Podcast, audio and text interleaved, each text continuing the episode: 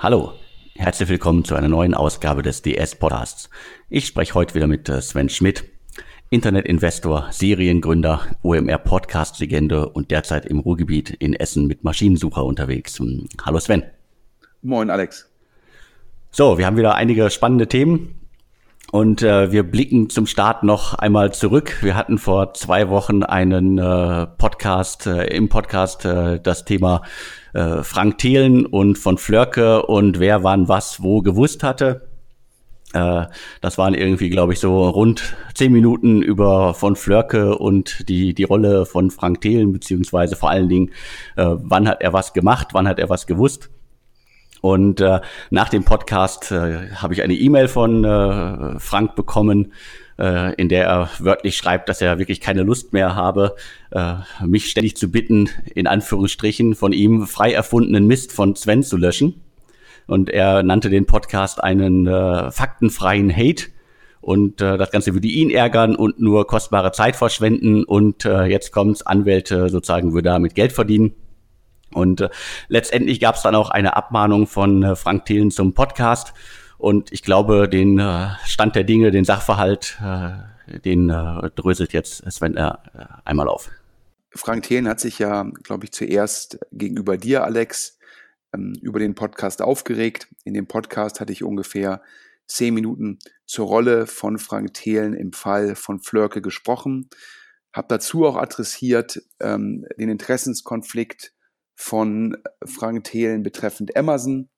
Ähm, er hatte sie ja gegenüber mir sozusagen, hatte er die Firma Amazon als Werbepartner von sich bezeichnet, um dann das später sozusagen zu verneinen und in der Öffentlichkeit äh, sozusagen zur Thematik etwaige Zerschlagung von GAFA Stellung zu nehmen und dagegen zu sprechen. Da habe ich dann gesagt, wenn man Digitalpolitik machen will, dann soll man seine Interessenskonflikte offenlegen wenn man von Amazon bezahlt wurde oder vielleicht auch noch bezahlt wird, das weiß ich nicht, dann sollte man das transparent machen, damit jeder einschätzen kann, sozusagen, was die potenzielle Motivation für solche Aussagen ist. Ja.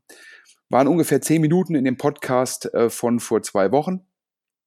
Ähm, offensichtlich hat sich Frank Thiel an dem Podcast sehr gestört. Wie gesagt, er hatte dir ja geschrieben, ich glaube, er hat das faktenfreien Hate genannt. Er hat mich als Sven Hate bezeichnet ähm, und so weiter und so fort. Ähm, der Anwalt äh, oder die Anwälte von Frank Thelen, ähm, Rechtsanwälte Fischer aus Köln, haben mich dann persönlich abgemahnt. Ähm, die Abmahnung war relativ unspezifisch. Ähm, man hat dort letztendlich verlangt, dass ich eine Unterlassungserklärung abgebe für, ich glaube, gute zwei Minuten von den zehn Minuten ähm, aus dem Podcast. Ähm, und ähm, ist immer die Frage, die meisten Abmahnungen sind eigentlich immer sehr spezifisch. Wenn man eine unspezifische Abmahnung bekommt, kann das strategische Gründe haben oder es kann auch daran liegen, dass sozusagen die Gegenseite ähm, nicht viel ähm, Argumente hat. In dem Fall ähm, habe ich mich dann entschlossen, um sozusagen jetzt äh, so an dem, äh, dem, dem, dem Krieg in Sand, im Sandkasten aus dem Weg zu gehen, habe ich mich entschlossen, eine sehr enge Unterlassungserklärung abzugeben. Denn mir ist tatsächlich, das muss man auch eingestehen, ähm, innerhalb dieser zehnminütigen Ausführung ein, ein faktischer, ein kleiner faktischer Fehler unterlaufen. Ähm, es ging ja um, wie gesagt, drei Fragestellungen, ähm, Frank Thelen und Amazon. Erstens, zweitens, wann wusste Frank Thelen von Herrn Schönberger äh, im Rahmen dieser äh, von Fleuke-Thematik? Und drittens, und da ist mir der faktische Fehler unterlaufen, sozusagen ging es darum, ähm, hat Frank Thelen vor der Capilendo-Runde versucht, seine von Flörke Anteile zu verkaufen, ja, oder war es parallel. Und hier muss ich einen Fehler eingestehen. Äh, der Podcast äh, hat einmal das Wort dann gebraucht und dieses dann hat möglicherweise sozusagen impliziert, dass er erst die Anteile sozusagen verkaufen wollte und danach sozusagen da dieses Video ähm, und ähm, im Rahmen der ähm, Capilendo-Runde gezeigt worden ist. Und das möchte ich an dieser Stelle korrigieren. Ich bin mir gar nicht sicher, ob das für Frank Thelen besser ist. Ähm, aber also während sozusagen das Capilendo Fundraising noch lief, also während von Flörke, von Kleinanlegern ein Darlehen über Capilendo aufgenommen hat, ja, während Frank Thelen in dem Video dazu sozusagen von großartigen Margen und so weiter und so fort gesprochen hat. Also während er mit seiner Marke Kleinanleger angelockt hat, saß er beim Notar und wollte seine Anteile zum damaligen Zeitpunkt verkaufen. Warum sage ich wollte? Es ist damals beurkundet worden, während die Capilendo-Runde noch lief. Also während der Kleinanleger dachte, er investiert in eine Firma, in der Frank Thelen Gesellschafter ist, die von Frank Thelen unterstützt wird, wo Frank Thelen sagt, er arbeitet eng mit Herrn Schirmacher zusammen. Also während das sozusagen alles lief, saß Frank Thelen beim Notar und hat seine Anteile verkauft. Ja. Letztendlich ist es nicht zur Zahlung gekommen und damit auch nicht zur Transaktion der Anteile, aber das konnte Frank Thelen damals, als er beim Notar saß, nicht wissen. Also daher, um nochmal meinen Punkt zu wiederholen, ja, ich habe ja kritisiert, dass Frank Thelen letztendlich einen sehr losen Umgang mit der Wahrheit ähm, gepflegt hat, indem er der Presse Statements weitergeleitet hat zur Thematik von Flörke und Herr Schönberger, wusste er, dass sozusagen mit Herrn Schönberger im gewissen Rahmen zusammengearbeitet wird. Ähm, das ist Punkt eins gewesen. Punkt zwei: während die Capilendo-Runde lief, saß Frank Thelen beim Notar und hat seine Anteile verkauft. Und drittens, ja, vor zwei, drei Wochen hat Frank Thelen sich erneut gegen die Zerschlagung von Amazon und Co. ausgesprochen. Ähm, aber ähm, entgegen auch der Ausführungen im Gespräch letztes Jahr auf der UMR-Konferenz zwischen ihm und mir, wo er sagte, ja, Amazon würde potenziell seinen Portfoliofirmen, glaube ich, nur irgendwelche Hosting-Kapazitäten zur Verfügung stellen. Sozusagen ähm, kommt dazu, dass er selbst gegenüber mir per E-Mail ja, Ende 2017 gesagt hat, dass sozusagen Amazon ein Partner von ihm sei. Ja, und ähm, das sind die drei Punkte, die ich Ihnen angesprochen habe. Zu denen stehe ich weiterhin vollumfänglich. Ich glaube auch weiterhin, die Presse, und das tut das Manager-Magazin jetzt, das tut die Wirtschaftswoche, die muss im Endeffekt sozusagen Frank Thelen hinterfragen, insbesondere wenn er sich zur Digitalpolitik äußert mit potenziell größeren Interessenskonflikten. Das muss dann offengelegt werden, damit das eingeschätzt werden kann. Ähm, an der Stelle kommen wir jetzt zu einem weiteren Punkt, was wir hier, glaube ich, auch zum ersten Mal exklusiv vermelden. Frank Thelen hat sich auch schon sehr oft zur Thematik Tesla geäußert, hat sich immer als Tesla-Fan geoutet, hat, glaube ich, auch auf Twitter sozusagen, äh, ist er ein großer Elon Musk-Fan, hat auch immer die deutsche Autoindustrie hart kritisiert, ja, ob nun äh, berechtigt oder unberechtigt, das kann man äh, kontrovers diskutieren. Lange Rede, kurzer Sinn. Ähm, es gibt auf YouTube ein, ich würde es nennen, ein Promotional-Video, wo Frank Thelen als Testimonial für Tesla auftritt.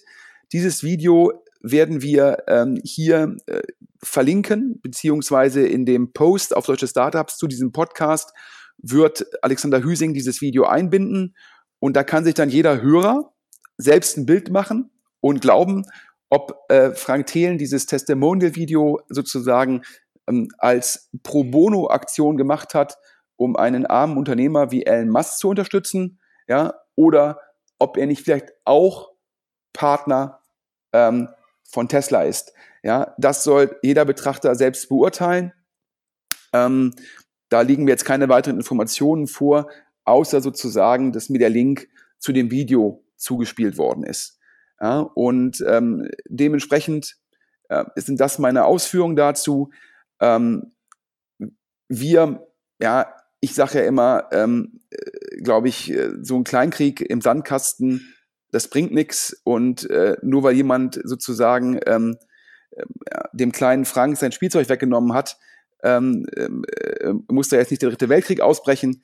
Das heißt, ich kann hier im Podcast sagen, ja, obwohl Frank Thelen sich teilweise, ich glaube, als Erfolg, einen der, einen der erfolgreichsten Gründer Deutschlands darstellt, was jetzt auch abmahnfähig wäre, weil ich glaube, da sind sich alle Hörer einig, ähm, da gibt es in Deutschland so viele erfolgreiche Gründer, dass die Spitzenstellung äh, sicherlich nicht gerechtfertigt ist.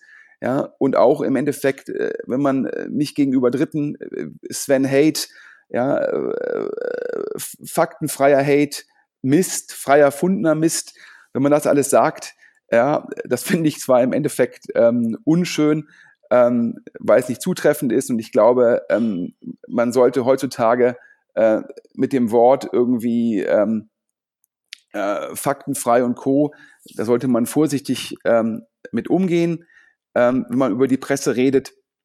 Daher, ähm, ja, ähm, finde ich das zwar unschön, ähm, aber es zeigt mir eigentlich nur, ja, dass Frank Thelen ähm, von unserer Berichterstattung sozusagen, ähm, dass er die ernst nimmt.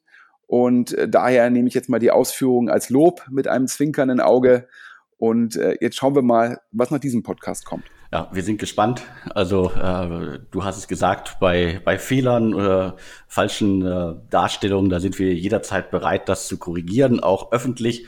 Aber sozusagen, was glaube ich viele da draußen immer noch nicht verstanden haben, ist äh, äh das Thema Meinung. Äh, da kann uns sozusagen niemand den, den Mund äh, verbieten. Wir dürfen eine Meinung haben und wir dürfen das auch sagen. Und ich glaube, und das habe ich auch schon äh, mehrfach geschrieben, dass das Image von äh, Frank Thelen gerade durch von Flörke massiv gelitten hat. Und er hat da leider auch viel zu beigetragen, indem er halt einfach, ja, bei, in dem Fall finde ich, bei Kleinigkeiten einfach völlig überzogen reagiert hat. Und ich glaube, das haben auch andere in den letzten Wochen erfahren. Ja, ich glaube, wenn man mit anderen Journalisten redet, ähm, haben die ja die gleichen Erfahrungen gemacht. Ähm, in, ähm, in der Sekunde, ähm, wo das dann nicht mehr alles eitel Sonnenschein war, ähm, hat man da eine andere Seite kennengelernt. Ähm, und ich habe irgendwie am, am Wochenende eine Dokumentation gesehen, ja, wo ein Psychologe darüber geschrieben hat. Äh, in dem Fall ging es um, um einen Hochbegabten, ähm, aus der Schweiz und ähm, hat der Psychologe gesagt, man muss da sehr aufpassen, wenn man als, wenn man halt irgendwie als junger Mensch oder generell, wenn man auf einmal sehr stark in der Presse steht, ähm, in der Presse immer wieder Sachen über sich liest, ja, äh, dass man im Endeffekt noch so eine gewisse Distanz wahrt. Und da, da habe ich mich im gewissen Rahmen vielleicht auch an die Situation von Frank Thelen erinnert gefühlt, der ja letztendlich in den breiten Medien auftritt ja, also nicht, nicht nur in den Fachmedien, sondern letztendlich ja, ähm, alles abdeckt ähm, und natürlich äh, per se immer nur ähm, Artikel hieß, die ihn wahrscheinlich in seinem, ähm, in seinem ähm, Selbstbild sozusagen ähm, stärken. Und äh, wenn dann halt mal Artikel kommen, die eine andere Perspektive einnehmen, er das scheinbar emotional nicht so gut ähm, ja, wegstecken kann. Und dann, dann kommt es halt zu solchen Reaktionen. Und ähm, ich habe keine Ahnung, jetzt im Endeffekt das Beispiel natürlich nicht ganz. Wir haben in der Schweiz von einem Hochbegabten geredet. Bei Frank Thelen reden wir von einem ehemaligen Realschüler. Da ist also im Endeffekt schon ein sehr großes Delta. Äh, deshalb kann man, kann man mir jetzt vorwerfen, dass die Situation vielleicht nicht eins zu eins übertragbar ist. Ähm, aber ich habe mich trotzdem in der Sekunde erinnert gefühlt, weil ja einfach sehr viele Medien ja sehr, sehr positiv berichtet haben. Und wenn dann auch mal sozusagen kritische Berichterstattung kommt, die auch seine Rolle im Endeffekt hinterfragt, ähm, dann kommt es gleich zu so einer Reaktion. Ähm, naja, das wollten wir den Hörern auf jeden Fall transparent machen. Zur Information, ähm, ich habe diese Unterlassungserklärung hier abgegeben, weil ich auch in der zeitlichen Abfolge ja diesen Fehler gemacht habe. Aber diese Unterlassungserklärung bezieht sich auf genau zwei Sätze ja, aus dem Podcast von vor zwei Wochen. Und genau diese beiden Sätze hat der Alexander dankenswerterweise rausgestrichen. Das heißt, ähm, von den guten zehn Minuten sind jetzt sozusagen noch knappe zehn Minuten übrig. Wer also nochmal sozusagen hören will, was Frank Thelen so aufregt, dem empfehlen wir den Podcast von vor zwei Wochen. Hört rein und äh, wir gehen zum nächsten Thema. Und zwar auch ein Gründer, ähm, im Endeffekt ähm, sozusagen auch, wie Frank Thelen, sage ich schon, fast eine äh, Person des öffentlichen Lebens. Ähm, auch ein Gründer, der weiß, wie er die Klaviatur ähm, der PR-Arbeit bespielt. Ähm, in der Berliner Szene nur mit seinem Nachnamen bekannt, was ja auch schon immer zeigt, wie bekannt jemand ist. Ähm, und wie heißt er, Alex? Der Diemer, dir auch gut bekannt. Genau, der Diemer, äh, den kennt, glaube ich, jeder in der Szene, selbst äh, wenn er nichts mit ihm zu tun hatte bisher. Äh, Sebastian Diemer, äh, Creditech gegründet äh, und äh, sozusagen äh, seit, seit einigen Jahren in der, in der Szene unterwegs hat jetzt gerade vor einigen Monaten äh, Pharmaco äh, ins Leben gerufen. Ein Startup, das sich äh, um das wirkliche Boom-Trendthema Cannabis kümmert. Hat da sozusagen auch, glaube ich, einen ganz guten Lauf schon. Hat ein gutes Team äh, um sich scharen können. Äh, die Idee wurde ihnen ja von anderen aus der Szene herangetragen. Darüber hatten wir in den vergangenen Podcasts schon, glaube ich, mehrmals drüber berichtet. Und äh, machen viel, viel PR gerade, was sie auch müssen. Also der Dima hat sich einen Anzug zugelegt, hat äh, stylische Bilder machen lassen. Er ist ja jetzt seriös in einem Segment halt auch unterwegs, wo man eine gewisse Seriosität äh, äh, wahrscheinlich braucht. Und äh, die letzte PM, an die ich mich erinnern kann, war, dass sie einen Importvertrag über 50 Tonnen Cannabis abgeschlossen haben. Also sie planen da eine richtig große Nummer.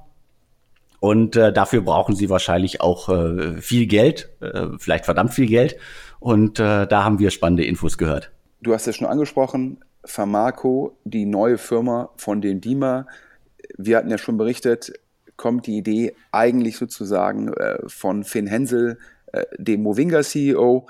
Ähm, darüber hatten wir schon berichtet. Ähm, und wir hatten auch schon darüber berichtet, dass das letzte Venture ähm, von dem DIMA ähm, aus dem Portfolio von Point 9, ja, ähm, im Endeffekt äh, das Factoring-Startup vielleicht nicht ganz so gut läuft wie andere Firmen im Point 9 Portfolio. Aber wie gesagt, der DIMA äh, legt jetzt groß los. Ähm, und jetzt können wir schon mal verkünden, Fundraising Pharmaco im letzten September hat Pharmaco aufgenommen 1,1 Millionen Euro auf einer sogenannten Pre-Money-Bewertung von 8,5 Millionen Euro. Das heißt, an die externen Investoren sind, äh, wenn man so will, ja, 11 96 der Anteile abgegeben worden. Die Runde sozusagen kam von Heartbeat Labs. Äh, für die Hörer, die jetzt sozusagen ähm, äh, in, in, nicht nur Gründerzähne deutsche Startups ähm, und Co. lesen, und das auch nicht jeden Tag täglich. Sollten sie vielleicht tun, aber vielleicht tun sie es doch nicht. Heartbeat Labs ist, gehört zur Hitfox-Gruppe. Ähm, die Hitfox-Gruppe Company Builder aus Berlin. Ähm, in, ja, sage ich mal, drei Sektoren unterwegs. Das eine ist AdTech, ähm, das zweite ist Fintech und das dritte ist HealthTech.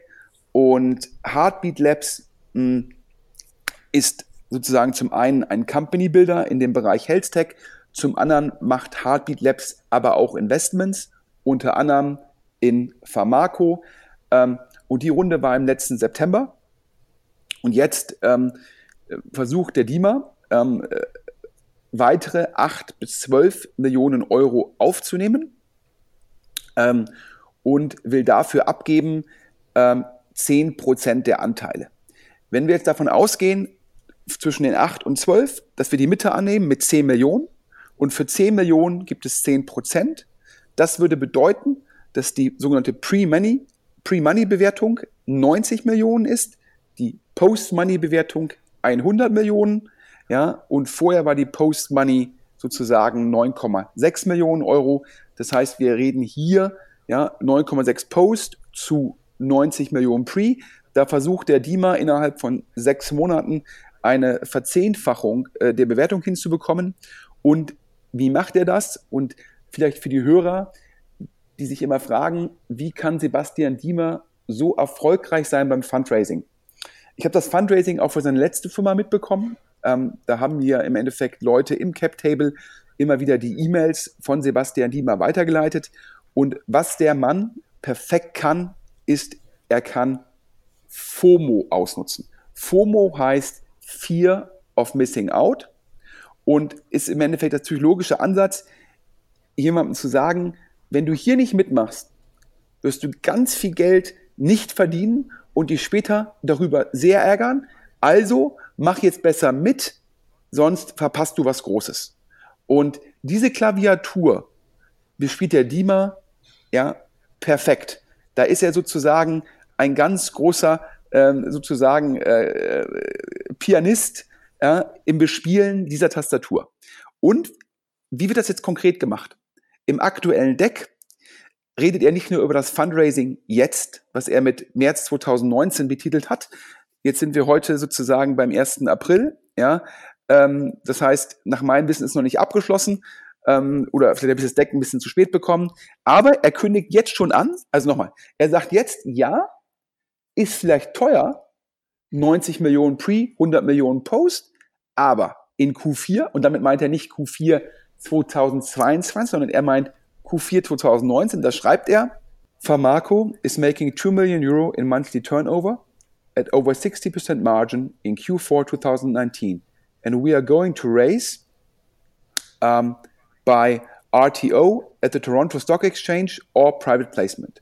Das heißt, er kündigt jetzt an, dass Pharmaco in Q4, das würde also heißen wahrscheinlich November, 50 ähm, bis 80 Millionen aufnimmt, wiederum für maximal 10% Verwässerung. Wenn wir wieder die mittlere nehmen, also 65 Millionen, heißt das, er sagt, in Q4 wird Pharmaco 585 Millionen Pre-Wert sein, beziehungsweise 650 Millionen Post. Das heißt, er hängt den Investoren jetzt die ganz dicke Karotte und sagt dazu noch, die Karotte, die kommt auch schon in acht bis neun Monaten. Das heißt, die Investoren denken, oh, da kann ich ja mein Geld von 100 Millionen Post zu 585 Millionen Pre innerhalb von neun Monaten versechsfachen. Und auf einmal denkt, fragt man sich nicht mehr 90 Millionen Pre, sind die eigentlich jetzt gerechtfertigt, sondern über das sogenannte Framing wo der DIMA sagt, denkt nicht darüber nach, ob jetzt 90 Millionen gerechtfertigt sind. Denn ihr könnt ja innerhalb von acht bis neun Monaten euer Geld versechsfachen. Das ist der Pitch. Und ähm, das kann kaum jemand in der Szene so gut machen wie er. Und normalerweise wird man sagen, Creditec in Problemen, sein letztes Startup in Problemen. Der einzige, der bei Creditec vielleicht Geld verdient hat, ist der Diemer, der da einen super Secondary gemacht hat. Ein bisschen überspitzt muss man sagen. Auch andere Leute haben einen Secondary gemacht an Nesbas. Also daher, da haben schon mehrere Leute Geld vom Tisch genommen. Aber keine der Firmen haben bisher nachhaltig Geld verdient. Aber trotzdem schafft es immer wieder, sich unglaublich gut zu positionieren, unglaublich gut FOMO zu adressieren, unglaublich gutes Framing und dann schafft er halt in dem Deck eine Multiple-Analyse. Im Endeffekt, was sind halt die Firmen in Kanada an der Börse wert, welche Umsatzmultiples haben die? Und so weiter und so fort. Und dann prognostiziert er halt natürlich ein sehr starkes Umsatzwachstum, die PM, die du gerade auch angesprochen hast, mit den 50 Tonnen, ja, auch die, sagt er hier, die 50 Tonnen habe ich mir gesichert, die Nachfrage ist irgendwie da und das macht er hervorragend.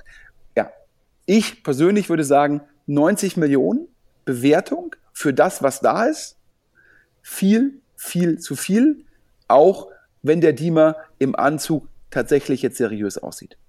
Ja, da bin ich völlig bei dir.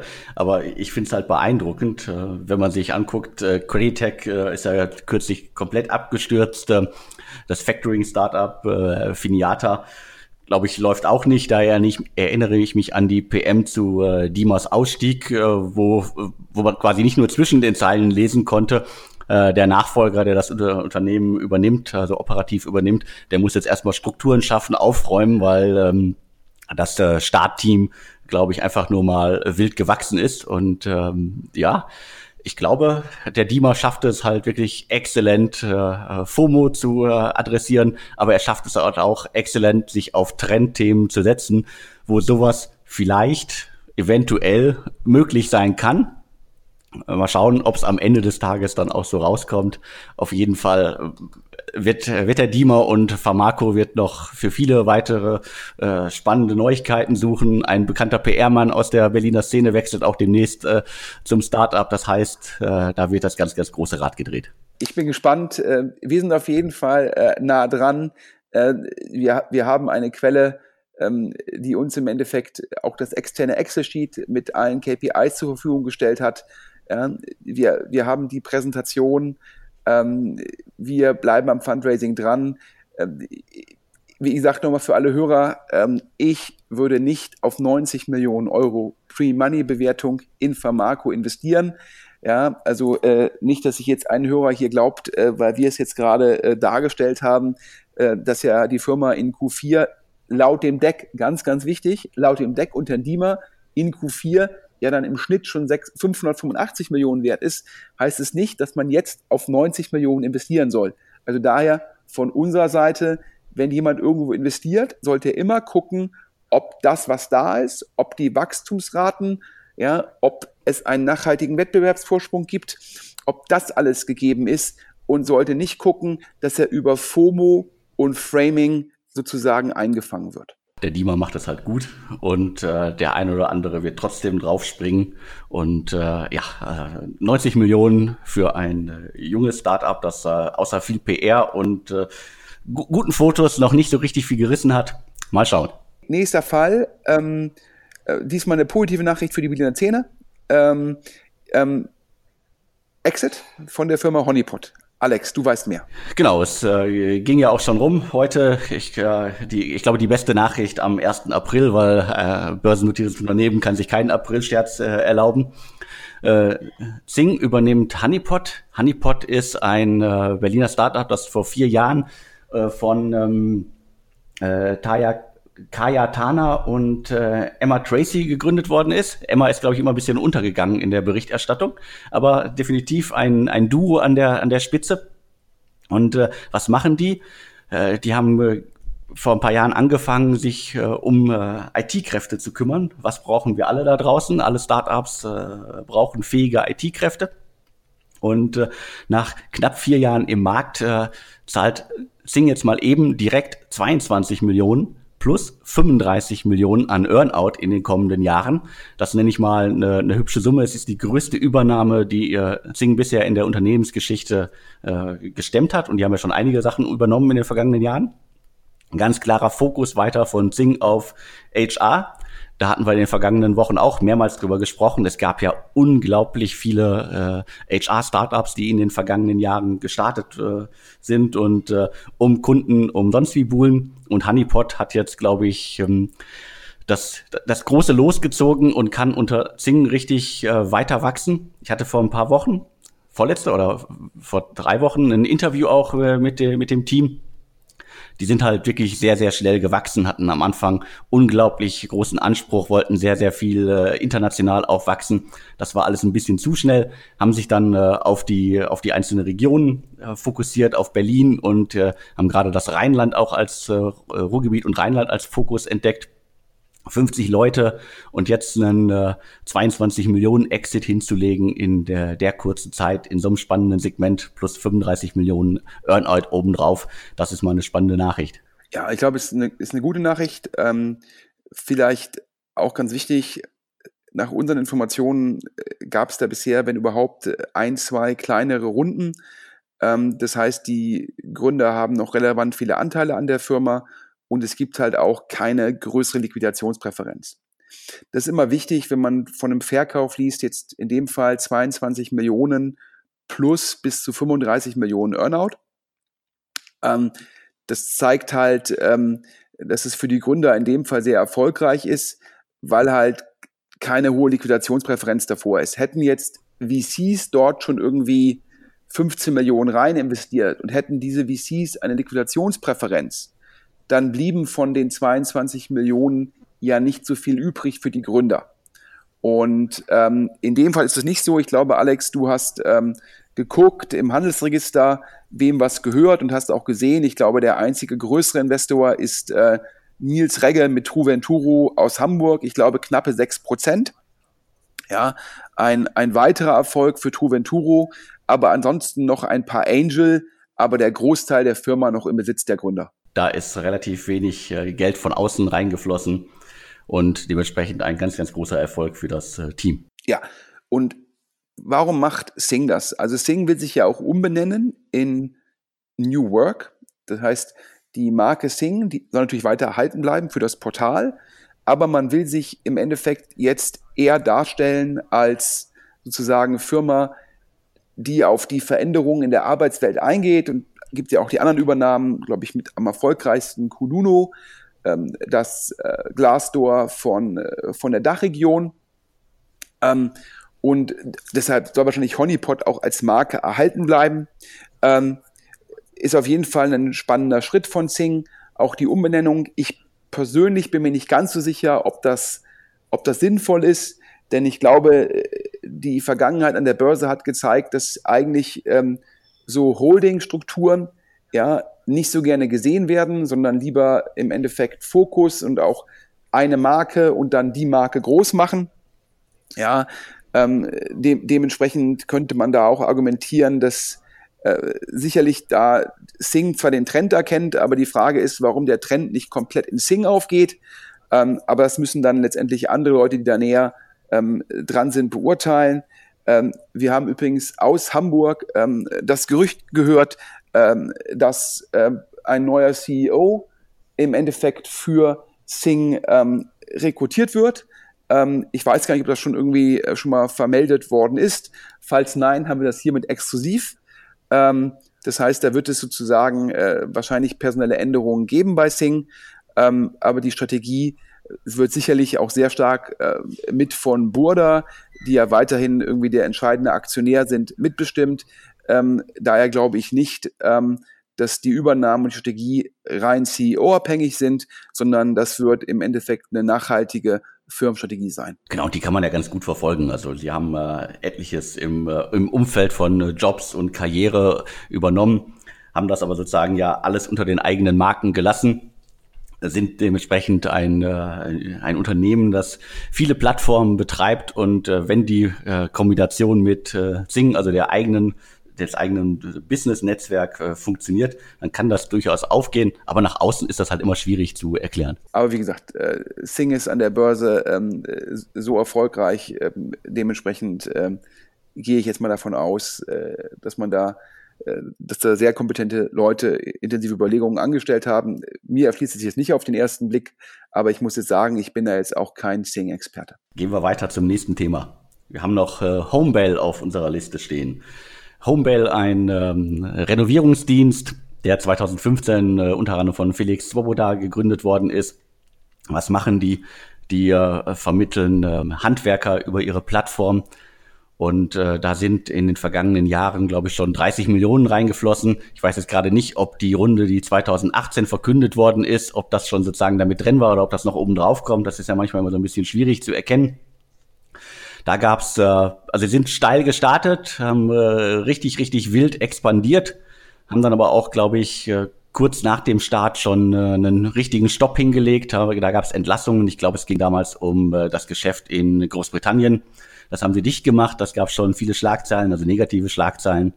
Aber so 2018 war das Unternehmen so gefühlt wieder auf der Spur. Das war eine, die Runde 11 Millionen Runde, die verkündet worden ist, unter anderem halt von AXA und äh, Helvetia. Also Unternehmen, das scheinbar gut in der Spur war und jetzt kam die Nachricht, ähm, ja, scheint wohl doch nicht so gut zu laufen, beziehungsweise wie bei vielen anderen das B2C-Segment äh, scheint äh, nicht gut zu laufen.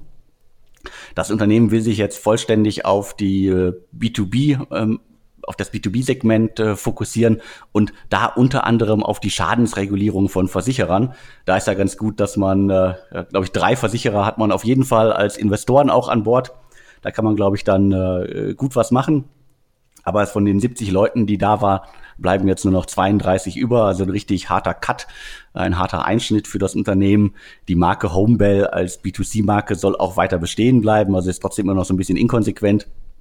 Man will sich, glaube ich, dieses dieses Tor nicht vollständig verschließen, aber ich glaube, das haben ja schon viele Startups in der Vergangenheit äh, durchmachen müssen, die äh, B2C und B2B gleichzeitig gemacht haben. B2B ist in vielen Fällen einfach lukrativer, einfach einfacher. Und wenn man sich dann auch noch auf die, die Schadensregulierung von Versicherungen äh, spezialisiert und hat zwei, drei Versicherer als Investoren an Bord, dann kann man da, glaube ich, einiges bewegen. Aber ich glaube, erstmal ist so ein bisschen nicht die Luft raus, aber das, das Image wird jetzt erstmal ein bisschen leiden. Ja, ich glaube ja auch, ähm, da sieht man mal, wie man die Runden unterschiedlich interpretiert. Du hast da von der 11 Millionen Euro Runde gesprochen und den ähm, Strategen als Geldgebern. Da muss man immer ganz klar sagen, aus VC-Perspektive heißt es ja nur, da haben vorher 20, 30 VCs abgesagt.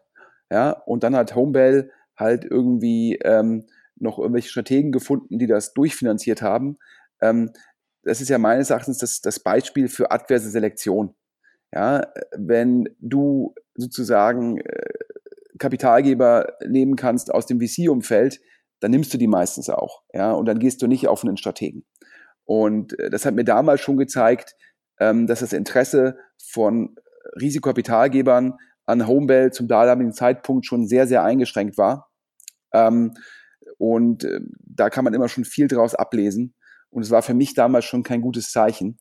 Ähm, die Problematik ist halt einfach generell in dem, in dem B2C One-Off-Business, wo man also im Endeffekt einen Konsumenten akquiriert und der eigentlich nur eine Transaktion mit einem macht. Das ist in der GAFA-Welt ein riesengroßes Problem, denn meistens verdient an der ersten Transaktion nur Google. Und wenn es keine zweite Transaktion gibt, gibt es auch niemanden, der den Overhead und so weiter und so fort finanziert. Ja, und äh, dementsprechend ist das, glaube ich, die Herausforderung, vor der habe ich, vor der stehe ich immer noch im gewissen Rahmen selbst mit bestattungen.de. Ja, ähm, das heißt, ich habe es am eigenen Leib gespürt. Das heißt, es ist leider, leider ist mir das ex ante nicht so klar gewesen, wie es mir ex post jetzt klar ist äh, dann wäre es mir ex ante klar gewesen, ich hätte wahrscheinlich nicht so viel eigenes Geld da rein investiert. Ähm, das ist die Herausforderung.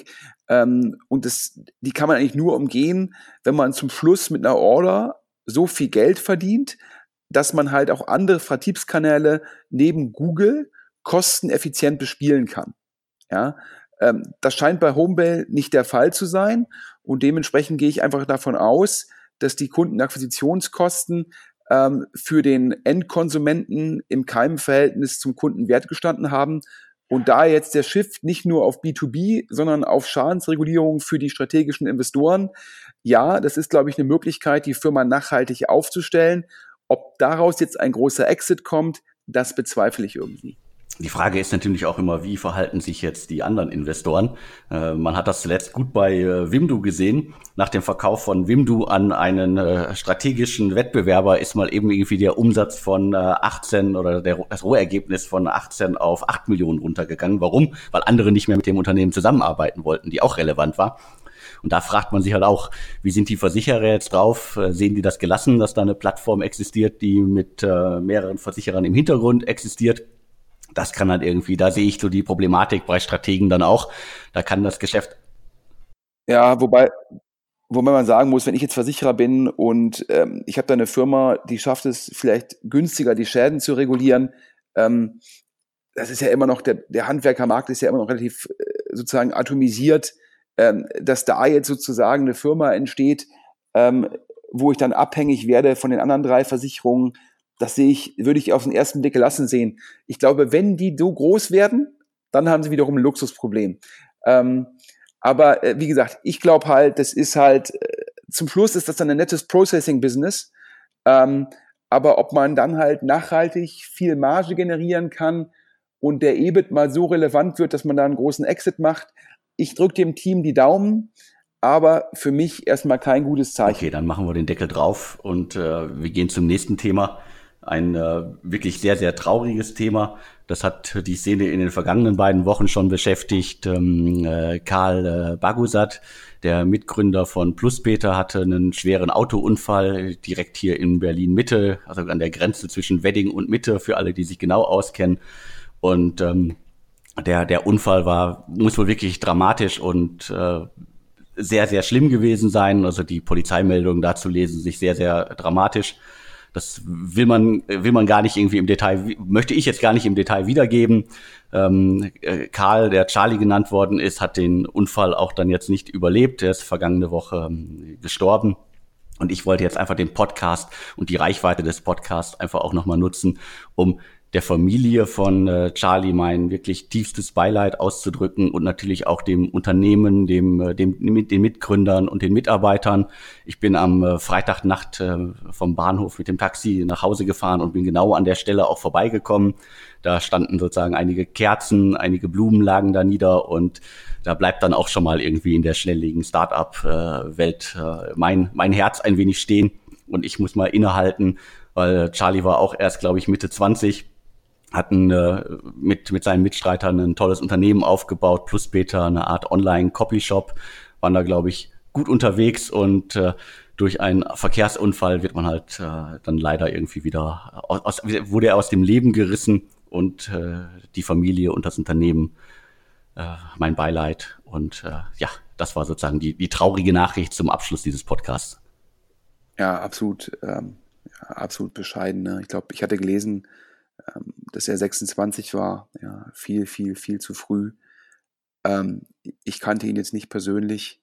Ähm, dementsprechend kann ich da nicht mehr sagen, außer ich glaube, es ist für Eltern, äh, wenn man das Kind verliert, es ist, ähm, gibt, glaube ich, äh, nichts Schlimmeres. Ähm, und natürlich für alle Angehörigen, für äh, Geschwister, für Freunde, das ist natürlich äh, äh, mega, mega bitter. Und ähm, dementsprechend kann ich da nur unbekannterweise ähm, ja, auch mein Beileid aussprechen und ähm, kann nur hoffen, dass in den schweren Zeiten ähm, alle Unterstützung finden. Aber daher, es zeigt ja halt immer wieder, dass es natürlich äh, viel, viel wichtige Dinge gibt ähm, als Finanzierungsrunden. Und ähm, dennoch wünschen wir dem Startup, ich glaube, hat ja eine erfolgreiche Finanzierungsrunde abgeschlossen gehabt. Jetzt ähm, auch weiterhin alles, alles Gute und drücken da die Daumen. In dem Fall dennoch allen Hörern ähm, einen guten Wochenstart und ähm, jeder muss einfach gucken, ähm, dass, ähm, dass man die Daumen drückt, dass es sozusagen äh, einfach weniger solche Unfälle gibt. Ja, richtig. Also und äh, vor allen Dingen das, das Leben wertschätzen, äh, solche Sachen zeigen. Es kann jeden Tag äh, vorbei sein. Und äh, ja, äh, mir fällt es jetzt schwer, äh, den Schwenk zu, äh, zu bekommen, aber Falls ihr Hintergrundinfos für uns habt, Insights zu Startups, falls ihr im Podcast bewerben möchtet, und ich habe noch mal ein paar aktuelle Zahlen. Also wir haben mit äh, den, äh, den Podcasts, die wir vertrieben haben, in dem Ver im vergangenen Monat knapp 30.000 Abrufe generiert. Das finde ich schon mal eine spannende Zahl. Also wer Wer Infos zu uns, für uns hat, äh, wer äh, werben möchte, schreibt an podcast.deutsche-startups.de und nochmal der Hinweis, weil einige mich darauf hingewiesen haben, es gibt auch eine anonyme Möglichkeit, uns Infos äh, zukommen zu lassen. Nutzt die auch. Äh, wir brauchen nicht unbedingt euren Namen, wir brauchen nur äh, die, die wichtigen Fakten. Ja, vielen Dank, Sven, für diese Woche und wir hören uns dann nächste Woche wieder. Alex, vielen Dank, guten Wochenstart. Bis dann. Tschüss. Und tschüss.